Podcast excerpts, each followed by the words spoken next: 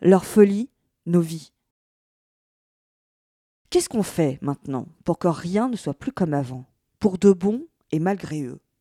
Quelles leçons retenir de tout ça? Le nouveau bouquin du rédac chef cherche des réponses. Écrit en deux mois de confinement, ouvrage collaboratif, participatif, que vous avez été des milliers à amender, modifier, enrichir. Le récit personnel d'une aventure collective, en somme, dont voici quelques extraits en avant-première. Économie, des décisions de rupture. Le ministre de l'économie, Bruno Le Maire, se faisait poli.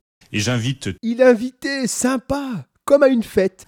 Et j'invite tous les salariés des entreprises qui sont encore ouvertes, des activités qui sont indispensables au bon fonctionnement du pays, à se rendre sur leur lieu de travail. Mais il faut que tous les salariés dont les secteurs d'activité sont encore ouverts, qui ne sont pas des restaurants, des bars, mais des industries, des entreprises de nettoyage, de traitement des eaux, de l'industrie agroalimentaire, de la grande distribution, se rendent sur leur lieu de travail la sécurité sanitaire, elle passe par euh, le confinement du maximum euh, de Français chez eux. Mais il y a une autre exigence qui est euh, essentielle aussi, c'est la sécurité économique. Il faut que de l'agriculteur jusqu'à la grande distribution, au commerce de détail, au marché, les marchandises alimentaires puissent circuler. Il faut qu'il y ait de l'électricité pour vous éclairer chez vous. Il faut qu'il y ait de l'eau potable. Il faut une continuité de la vie économique du pays. La rhétorique se met en place qui niera évidemment qu'il faille maintenir l'électricité, l'eau potable, le nettoyage, les marchandises alimentaires. Les ministres se plaisent à lister ces secteurs clés qu'on ne risque pas de contester. Mais derrière, les pneumatiques et, les embrayages. Muriel Pénicaud, ministre du Travail, sortez de ces gonds. Moi, j'appelle au civisme des entreprises. Je suis scandalisé de voir que hier, la fédération du CAPEB a écrit à tous les artisans d'Auvergne-Rhône-Alpes en disant arrêtez tous les chantiers. Eh bien, quand un syndicat patronal dit aux entreprises arrêtez d'aller bosser, arrêtez de faire vos chantiers, ça, c'est du défaitisme. Quelle défaite Quel combat menait-elle Contre le virus? Dans la foulée, elle lançait ses agents contrôleurs, inspecteurs, non pas pour s'assurer que les salariés sont bien protégés, que la sécurité sanitaire est garantie, que les postes sont désinfectés, que les gels hydroalcooliques sont à disposition, que les masques sont bien portés, mais pour repérer, signaler, pour challenger les entreprises qui fermeraient le temps du confinement, le temps de recevoir les gels et les masques. Le président lui-même après ces tergiversations, ces hésitations du début, se mettait au charbon.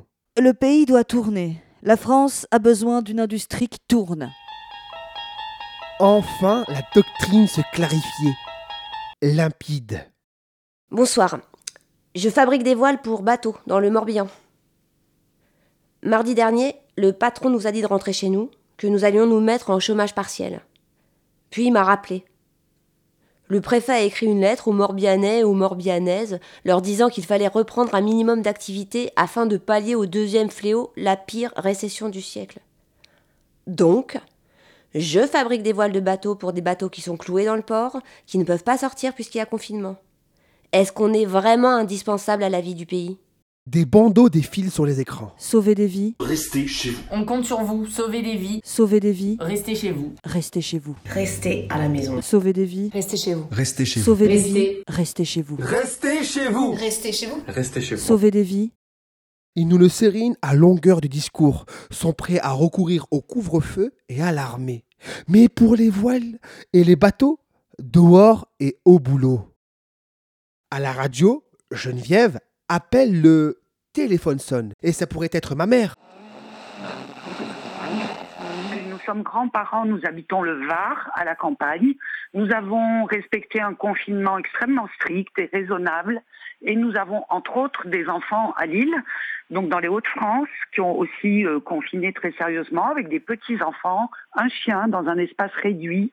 Et j'aurais vraiment euh, trouvé logique qu'en sortie de confinement, c'est-à-dire qu'on est censé euh, les uns et les autres euh, ne pas être contaminés et contaminants, puisqu'on a été confinés deux mois, euh, j'aurais souhaité qu'il y ait une autorisation de regroupement familial, c'est-à-dire que mes, mes enfants et mes petits-enfants puissent venir chez nous, voilà, profiter d'être dehors, d'être à la campagne de, bah, de nous Mhm. voir et de vivre ici peut-être deux mois. Je je vois pas où est le danger. Ça me paraît euh, quelque chose de vraiment de très important. Et, et est-ce Voilà. que Geneviève, vous, vous, si vous pouviez demain voir vos petits enfants, est-ce que vous, vous changeriez euh, certains gestes du quotidien, certains gestes de tendresse, Absolument. etc. Mais justement, en sortant de confinement, je m'imagine n'avoir aucune barrière.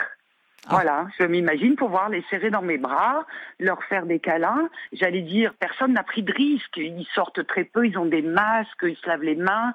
Donc tant pis, je peux pas Mhm. non plus vivre sous cloche. Merci beaucoup Geneviève pour ce témoignage euh, et cette entrée en matière. Bonsoir Baptiste Beaulieu, vous êtes médecin. En fait, l'important, c'est de toujours revenir euh, à ce que nous dit la science. Et la science, elle nous dit que, euh, tout simplement, chaque main que l'on ne serre pas, chaque, chaque bise que l'on ne fait pas, euh, c'est une branche de la dissémination virale qu'on coupe, en fait. Et, et c'est ce qu'on appelle, vous savez, le taux de reproduction virale. Plus il est bas, mieux c'est. Mais Baptiste, bah, euh, pas de bise, vous dites, même en famille, vous avez entendu comme moi Geneviève dire, bien sûr qu'on va les embrasser, bien sûr qu'il y aura des accolades. Comment le faire? En portant des masques, oui, en portant des, ga- des gants, ça, ça me paraît important.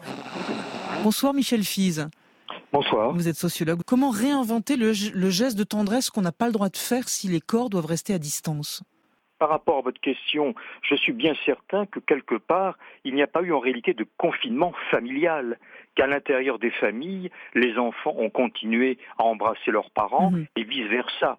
Euh, Ce qui est d'ailleurs peut-être une erreur, Mhm. parce que si le confinement n'est pas total, hein, eh bien ça donne l'impression d'être un gruyère Mhm. dans lequel le virus, qui est extrêmement malin, va, va pouvoir s'insinuer.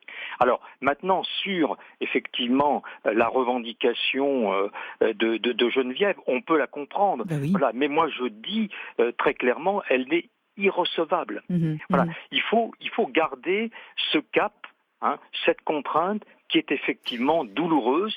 Voilà, et il faut donc euh, interagir autrement. Voilà, qu'est-ce qu'on réinvente en fait, Michel Fize alors, il y a, il y a évidemment euh, les réseaux sociaux, hein, Mhm. tout le dispositif numérique euh, Internet, il y a les visioconférences, hein, euh, il, y a, il y a le téléphone.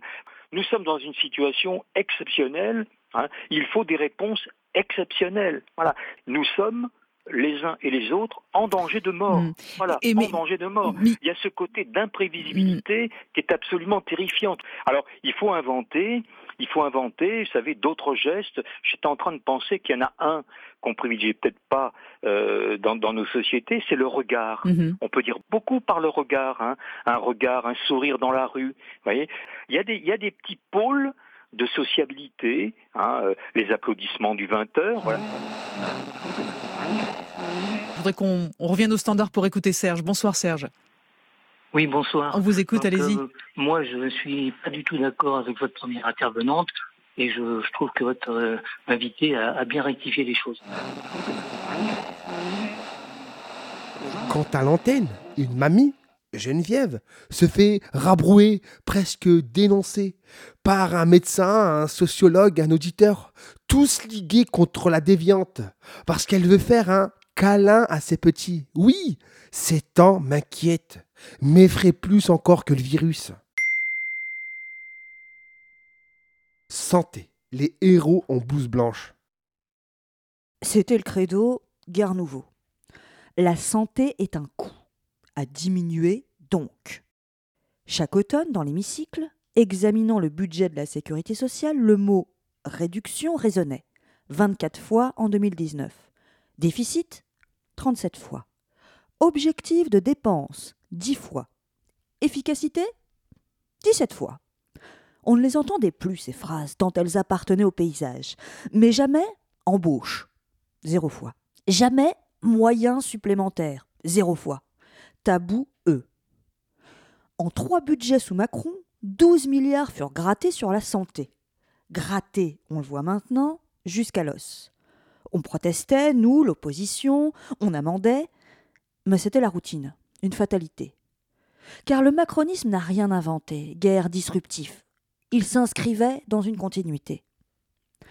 Depuis Alain Juppé, qui, sous Chirac I, a édicté par ordonnance l'ONDAM, l'objectif national des dépenses d'assurance maladie, un plafond pour le budget de santé à ne pas dépasser, quels que soient les besoins de la population. Tout comme on veut aujourd'hui, par ordonnance toujours, plafonner le budget retraite. En passant par Jean-François Mattei, Chirac II et son plan Hôpital 2007, qui instaure la tarification à l'acte, T2A. Puis un autre plan de modernisation financé sur les marchés financiers qui, avec la crise financière de 2008, a endetté massivement les établissements. En passant par Roselyne Bachelot sous Sarkozy et sa loi Hôpital, patient, santé et territoire, qui démet les médecins de leur pouvoir, le confie à des directeurs d'hôpitaux, rouages administratifs et budgétaires jusqu'à Marisol Touraine sous François Hollande et sa loi de modernisation de la santé, qui crée des groupements hospitaliers de territoire incitant à la fusion, à supprimer des lits, à faire des économies. Au fil de ces lois, de ces réformes, le soin s'est transformé en ligne comptable dans un tableau Excel. J'ai réclamé l'achat d'une machine. La seule question qu'on m'a posée, c'est combien ça coûte, combien ça rapporte? C'est tout.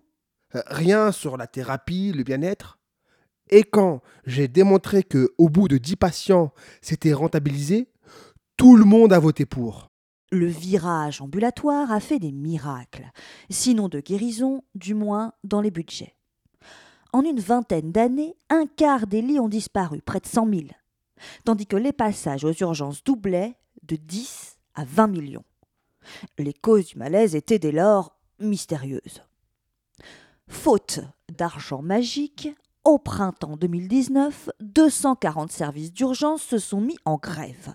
Symbolique, le travail continuait. En vain. En juin, durant une manifestation, des soignants se sont injectés de l'insuline. En vain. En novembre, les médecins lançaient une grève du codage. Les données ne seraient plus transmises à l'assurance maladie pour facturation. En vain. En décembre, le professeur Hugo et ses collègues pédiatres lançaient un cri d'alarme. Les enfants sont mis en danger par l'insuffisance des moyens. Et de décrire le jeu des couveuses musicales. Avec l'épidémie de bronchiolite, on envoie des nourrissons à Amiens, à Reims, à Rouen, loin de leurs parents, faute de lit à Paris. En vain. En janvier 2020, plus de 1000 praticiens hospitaliers menaçaient de démissionner collectivement de leurs fonctions administratives. En vain. En guise de réponse, Agnès Buzyn se disait sidérée. Je suis sidérée d'abord de leur méconnaissance du système, du nombre d'informations fausses dont ils disposent et sur Ouais. lesquelles ils basent leur raisonnement, et à quel point leurs solutions sont des solutions de court terme qui ne règlent pas le problème. La remplaçant, prenant ses fonctions, Olivier Véran allait, lui, faire un louable effort. Je lancerai dans les prochains jours, en complément de la mission euh, confiée à Olivier Clarisse, une enquête nationale pour consulter euh, les hospitaliers, directeurs, médecins, infirmiers, aides-soignants, brancardiers, pour tenter de saisir en détail le sens de leur engagement auprès du public et les raisons du mal-être qu'ils nous disent depuis un certain nombre d'années euh, désormais. Tout cela était énigmatique, vraiment. En deux ans de mouvement, il ne s'était pas exprimé assez clairement. Il fallait une enquête pour ça, avec des psychologues peut-être, pour sonder leur mal-être. Pouvoir. Les faiblesses de nos démocraties.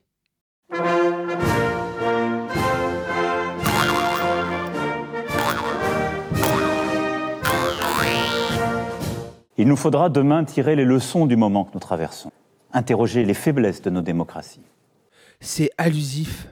La remarque tombe de nulle part, au milieu du discours présidentiel entre L'urgence est de protéger nos compatriotes les plus vulnérables. et la La France unie, c'est notre meilleur atout dans la période troublée que nous traversons. la Démocratie. pointe le bout de son nez, en cinq mots, Les faiblesses de nos démocraties.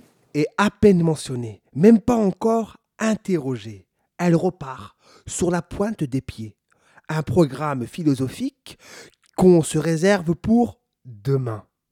On en reste donc, pour l'instant, à ce sous-entendu qu'on le comprend à demi-mot. La Chine, elle, en cas de crise, peut réagir avec plus de rapidité et plus d'autorité, tandis que l'Italie, l'Allemagne, la France, nos pays complexes, répondent avec trop de lenteur, moins de vigueur. Voilà le sous-texte, que l'on décrypte, que l'on devine. Je crois tout l'inverse. La crise sanitaire aujourd'hui est avant tout une crise démocratique. Pour saisir ce lien profond, puissant, il faut en revenir à la chronologie.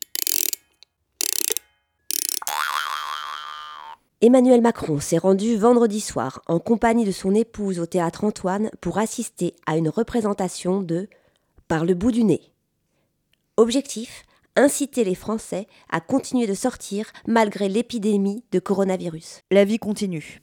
Il n'y a aucune raison, mis à part pour les populations fragilisées, de modifier nos habitudes de sortie, a-t-il déclaré.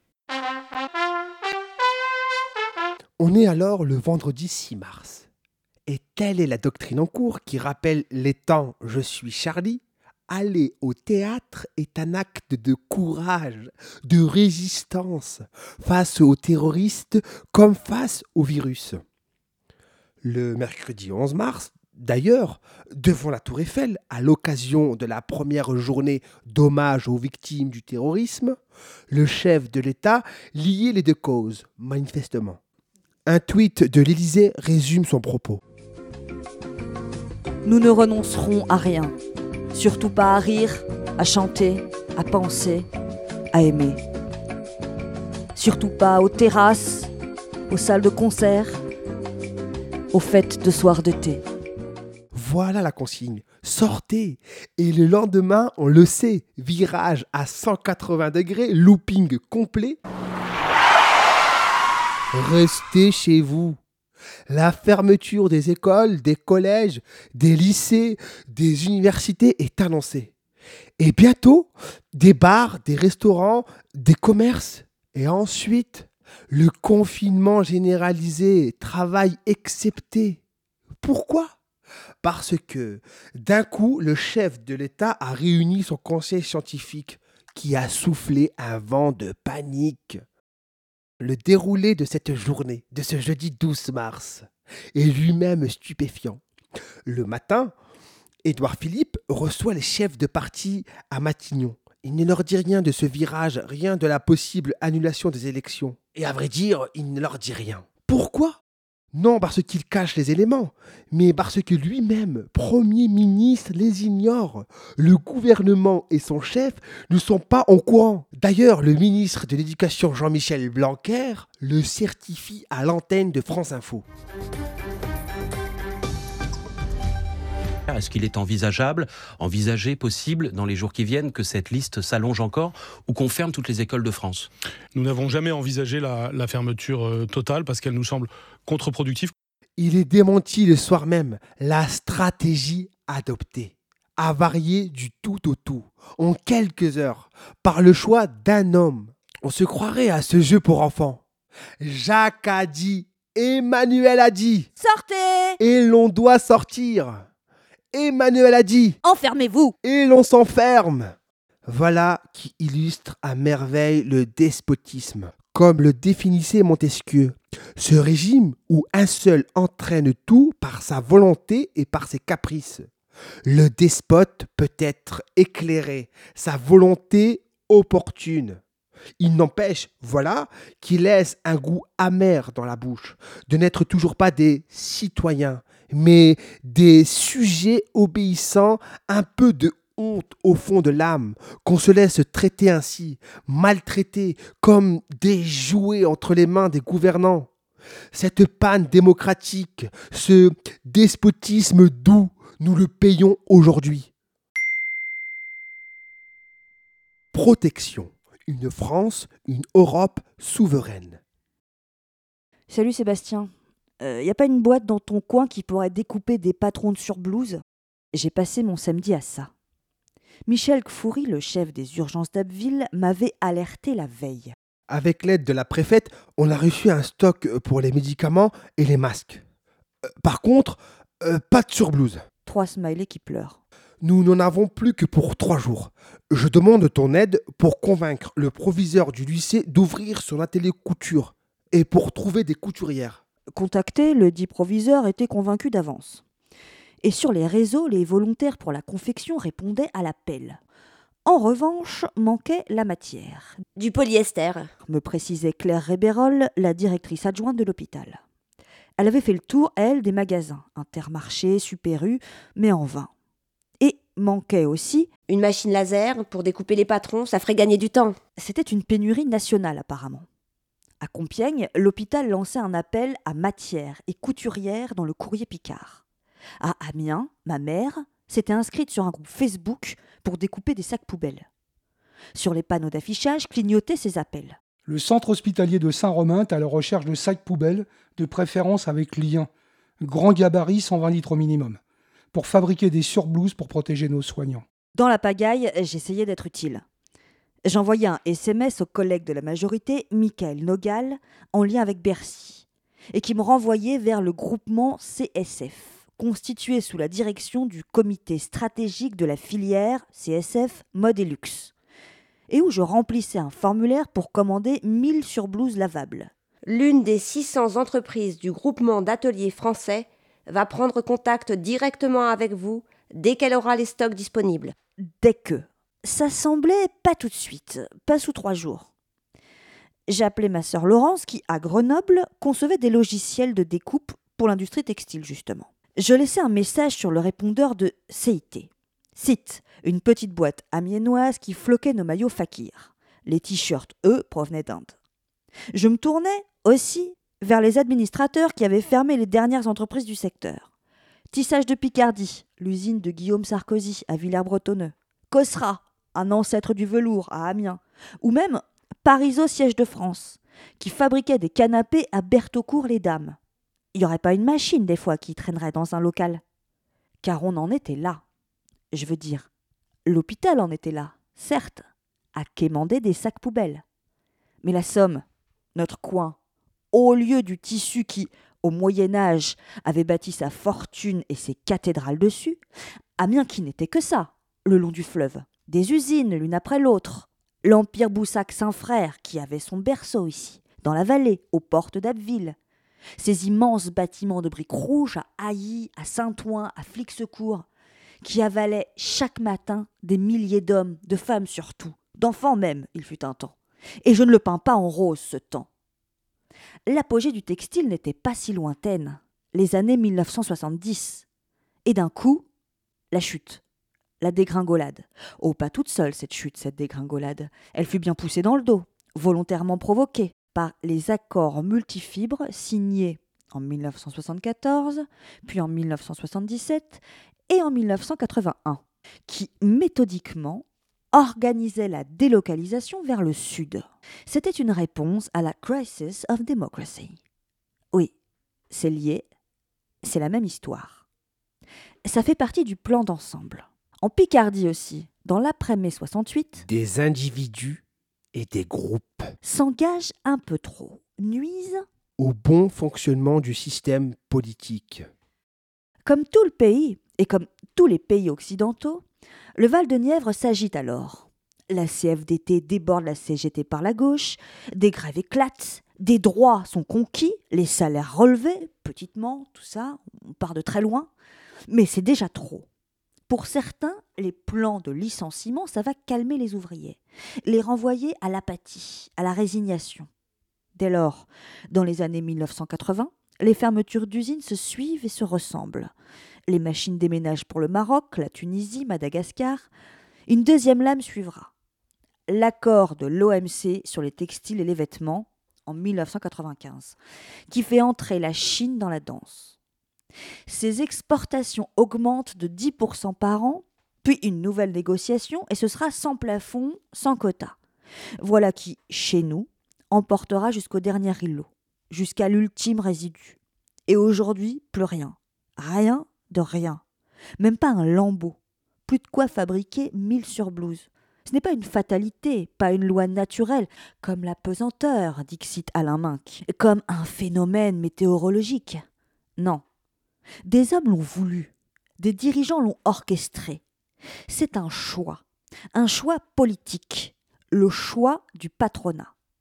La métallurgie a suivi, l'ameublement, les jouets, l'électroménager, la chimie, et on le découvrait maintenant jusqu'aux médicaments.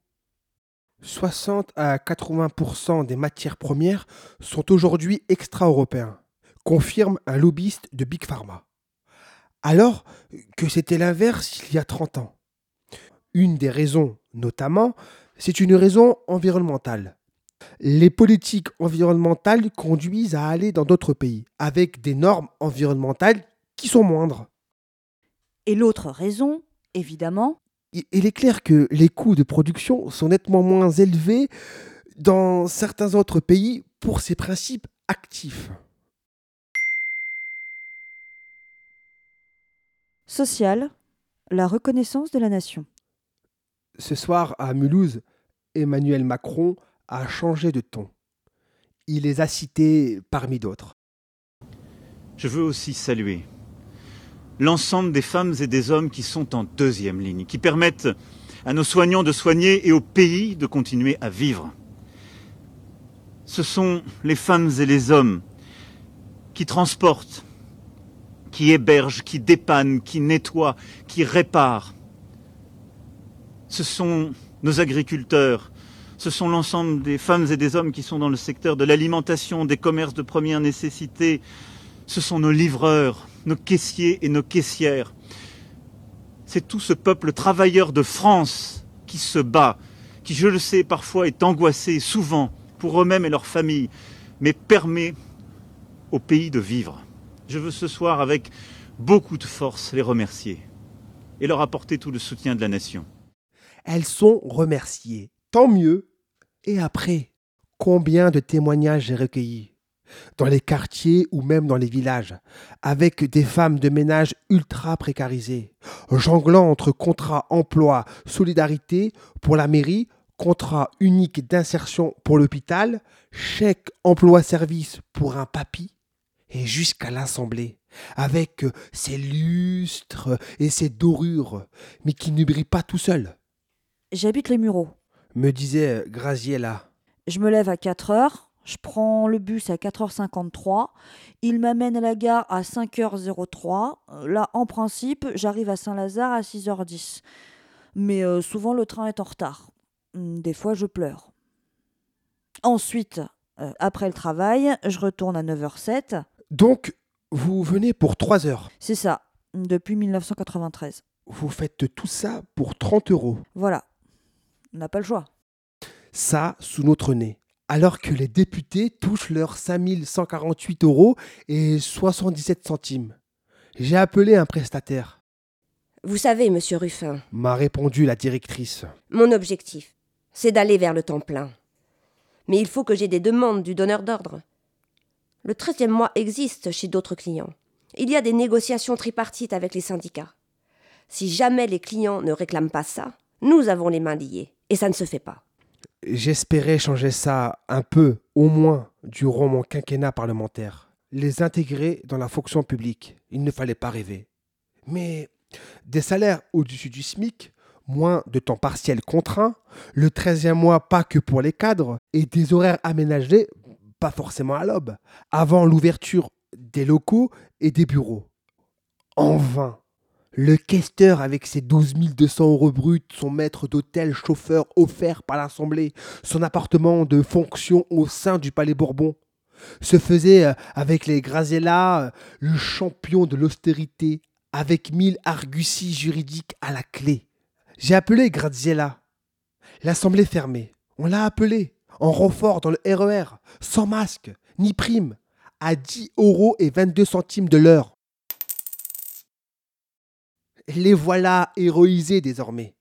Dans la presse effectuant une mission civique de salubrité. Ouest France. L'armée des ombres des hôpitaux. Le Monde. Jouant un un rôle indispensable. Huffington Post. Invisible et essentiel. Le Figaro. Et après, va-t-on encadrer ou interdire la sous-traitance pour éviter la maltraitance? Leur donner les mêmes avantages qu'aux salariés du donneur d'ordre. Comité d'entreprise, chèque vacances, le Noël des gosses, avec surtout le même taux horaire, les mêmes primes, l'ancienneté qui s'applique. Que le recours à la haute sourcing ne signifie plus le dumping social. Et aussi, et cela participe d'une même logique. Que les heures tôt le matin avant 9h et tard le soir après 18h soient surpayées à 50% par exemple, pour leur éviter les horaires décalés, pour que les femmes et les hommes qui nettoient soient intégrés au collectif de travail, non plus invisibles. Que les entreprises leur confient des pleins temps en journée et non plus des bouts de mission. Ou bien, tout simplement, nous ne ferons rien. Oubliez, tout peut s'oublier. Un article de François Ruffin. Lu par Mohamed Sidiki, Aurore Juvenel Anne Werner et Patrick Flécheux.